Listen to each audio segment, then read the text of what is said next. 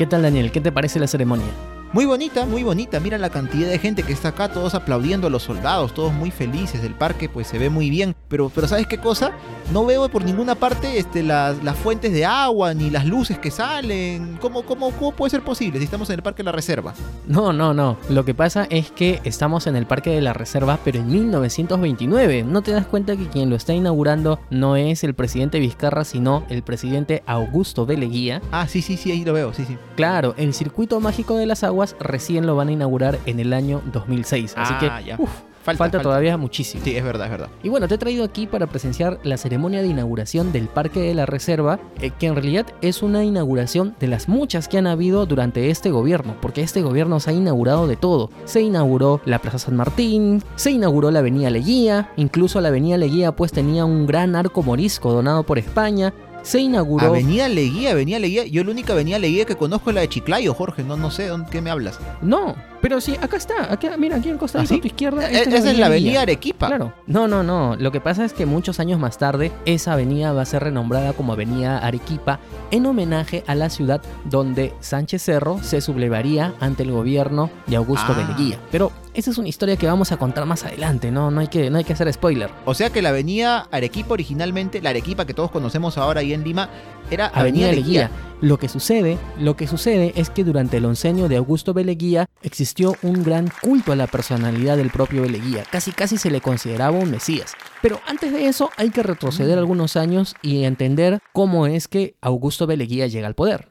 Lo que yo recuerdo, Jorge, es que desde, los, desde el año 1900, exacto, así más o menos hasta esta época, hubo muchas personas que eran civiles en el poder, a diferencia de épocas anteriores donde los que gobernaban eran militares. Y es por eso que este periodo se le conocía como la República Aristocrática. Ajá. ¿Y República Aristocrática por qué? Ah, porque muchos de estos civiles eran personas de dinero, eran personas con poder, eran empresarios, personas con solvencia económica. Entonces, pues digamos que son como aristócratas. Entonces, es por eso que se le conoce a este gobierno como tal, ¿no? República Aristocrática, el gobierno de los aristócratas, de las personas con poder y dinero. Ah, ya entiendo. Pero incluso el propio Augusto Beleguía estuvo también dentro de este periodo de la República Aristocrática. Él fue presidente en un primer gobierno. Sí, él fue presidente entre los años 1908 y 1912. ¿Y qué pasa, Jorge? Que durante el tiempo de la República Aristocrática, si bien fueron distintos gobernantes, la mayoría, no todos, pero sí la mayoría, pertenecían a un partido político que se llamaba el Partido Civil que bueno, tuvo su época así de grandeza durante ese tiempo en que puso muchos presidentes en el poder, pero ya para finales de la década de 1910 ya no tenía pues el mismo arraigo que años anteriores y llegó un momento en que ellos participaron en las elecciones contra Augusto B.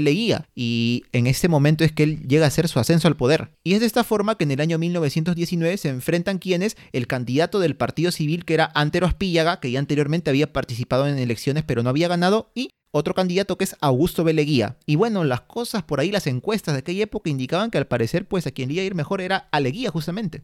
Así es, en esas elecciones Leguía tenía todo para ganarlo, y de hecho lo estaba ganando. Lo que sucede es que una vez producidas las elecciones, en realidad al Partido Civilista no le gustaba la idea de que B. Leguía pueda entrar nuevamente al poder, porque años anteriores ya ellos se habían separado, ¿no? se habían peleado, habían tenido sus conflictos, diferentes Claro. ideas, qué sé yo, se habían separado. Pero ¿qué sucede? Ocurre que algunos de los votos de estas elecciones terminan siendo anulados. Y ante la incertidumbre de qué es lo que iba a pasar, a Abel Leguía no se le ocurrió mejor idea que realizar un golpe de Estado. Realiza un golpe de Mm. Estado el 4 de julio de 1919 y a partir de ese momento inicia su gobierno. Claro, él asume como presidente provisorio y disuelve el Congreso. Y una vez que ya está ahí como, como presidente provisorio y con el Congreso disuelto, hace dos cosas. Primero, simultáneamente, convoca elecciones para elegir una asamblea constituyente o congreso constituyente y de la misma forma convoca un referéndum para que las personas voten por algunas reformas constitucionales. Yo creo que esto más o menos nos recuerda un poco el presente. Un referéndum es una, una consulta popular, ¿no? Así es, es una consulta popular donde las personas realizan su votación contestando a una o más preguntas que establece el gobierno. En este caso, las preguntas estaban relacionadas a cómo iba a ser la duración tanto de la legislatura del Congreso como de el mandato del presidente. Pero bueno, una vez que sucede todo esto, en 1920, el 18 de enero, se promulga una nueva constitución y a partir de este momento, Augusto Beleguía se queda en el poder.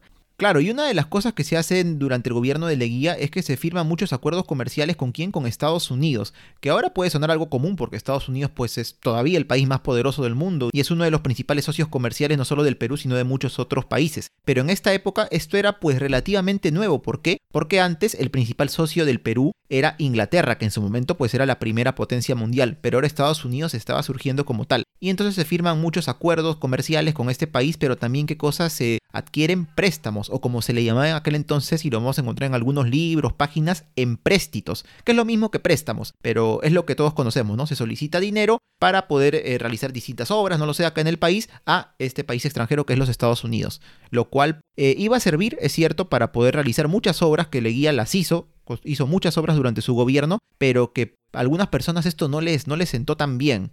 Así es, y no va a sentar tan bien porque de hecho algunas personas veían como que el gobierno peruano se estaba entregando a los intereses de Estados Unidos. E incluso, mucho se ha dicho años posteriores que justamente esta preferencia que se tiene con Estados Unidos va a tener una repercusión en el momento de solucionar temas limítrofes que teníamos con otros países como por ejemplo Colombia.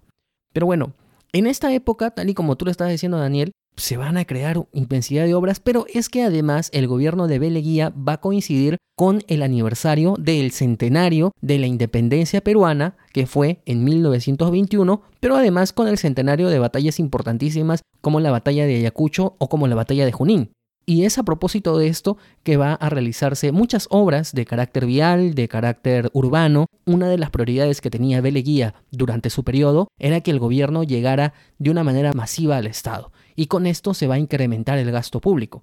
¿Qué sucede? Que había muchas regiones en donde la presencia del Estado, es decir, la presencia de policías, la presencia de médicos, la, presencia de profesores, era casi inexistente.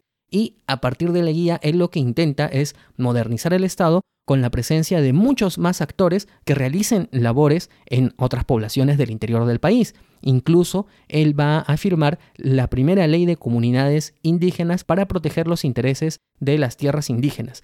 Pero esto al final termina siendo un poco contradictorio, Daniel, porque al mismo tiempo que firmaba esto, él tuvo muchas revueltas justamente de las personas del interior del país por algunas de las, de las leyes que aprobaron, entre ellas la más nefasta, la ley de conscripción vial. Ah, eso mira, me suena como que a conscripción vial, como que una mezcla de construcción de caminos con el ejército, ¿no? Conscripción. Pero claro, ¿en qué consiste esta ley de conscripción vial? Sí me acuerdo. Consiste en que, por ley, porque es una ley, cada persona, varón en este caso, en esta época, tenía que prestar un servicio de dos semanas al año al Estado para la construcción de carreteras, de calles, de vías, que era una de las cosas principales que se estaba inaugurando durante el gobierno de Leguía. Pero, pero, pero, ¿Qué pasa? Si tú tenías la suficiente solvencia para pagar el jornal de un obrero durante esa época, tú simplemente pagabas y quedabas exento de hacer este, este servicio, de brindar este servicio de conscripción vial. Y entonces, pues, ¿quiénes son los que más sufren en este caso? Las personas que menos tienen y sobre todo las que viven en lugares más alejados, como en este caso los indígenas. Esta ley de conscripción vial fue parte del malestar que sintieron comunidades indígenas en muchos lugares del Perú, en Cajamarca, en el Cusco, me acuerdo, eh, y por el que terminaron rebelándose durante el gobierno de, de Leguía.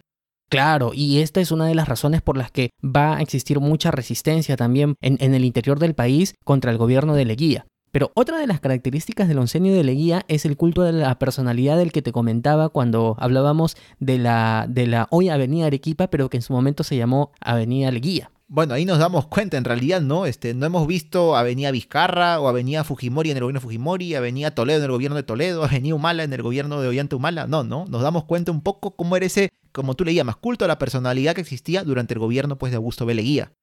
Claro, es que por parte también de sus propios ministros, de los propios congresistas, incluso llegaron a nombrarlo como el Mesías del Perú o como el Júpiter peruano, ¿no? como el Guiracocha, que da cuenta efectivamente de que Beleía pues estaba totalmente en las nubes. Y uno se preguntará, al final, ¿cómo se queda 11 años en el gobierno si se supone que la duración de un mandato presidencial es apenas 5 años? ¿Qué pasó aquí? Obviamente, el mandato de un presidente en este entonces se cambió para que sea de 4 a 5 años, pero ni aún así cubre pues todo el periodo que Leía se quedó en el poder, que fue 11 años, por eso el oncenio. ¿Qué pasó? En el año 1924 se promulgó una ley que indicaba que se podía hacer una reelección inmediata, o sea, si un presidente termina su mandato podía ser reelegido inmediatamente. Esto fue lo que se hizo y Leguía triunfó en las elecciones por lo que tenía que quedarse 5 años más en el poder. Pero al término de su segundo mandato, ya por el año 1929 por ahí, se promulgó otra ley mediante el Congreso en la cual se daba luz verde a la reelección indefinida. O sea, el presidente puede ser reelegido cuando quiera.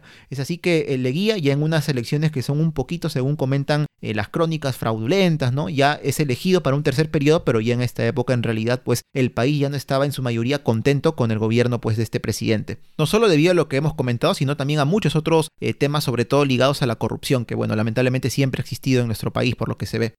Claro, porque además de eso, el no contento con reelegirse en dos formas sucesivas va a realizar una profunda represión a los adversarios políticos. La oposición prácticamente en su gobierno no existe, pero no existe porque no hubiera, sino porque él o los saca del país, los destierra o los mete a la cárcel y los mantiene presos. La libertad de prensa tampoco existe porque cierra diarios que están en contra de él. Como vemos, estamos ante un gobierno dictatorial. Así que tenemos a un gobierno dictatorial que cambia la constitución, que se reelige dos veces, mmm, por ahí como que nos suena parecido a un gobierno más o menos moderno. Pero bueno, el próximo episodio vamos a conversar sobre algunas de las decisiones que tuvo Augusto Beleguía respecto a los problemas limítrofes que teníamos con otros países. Muy bien, entonces pasemos a las actividades.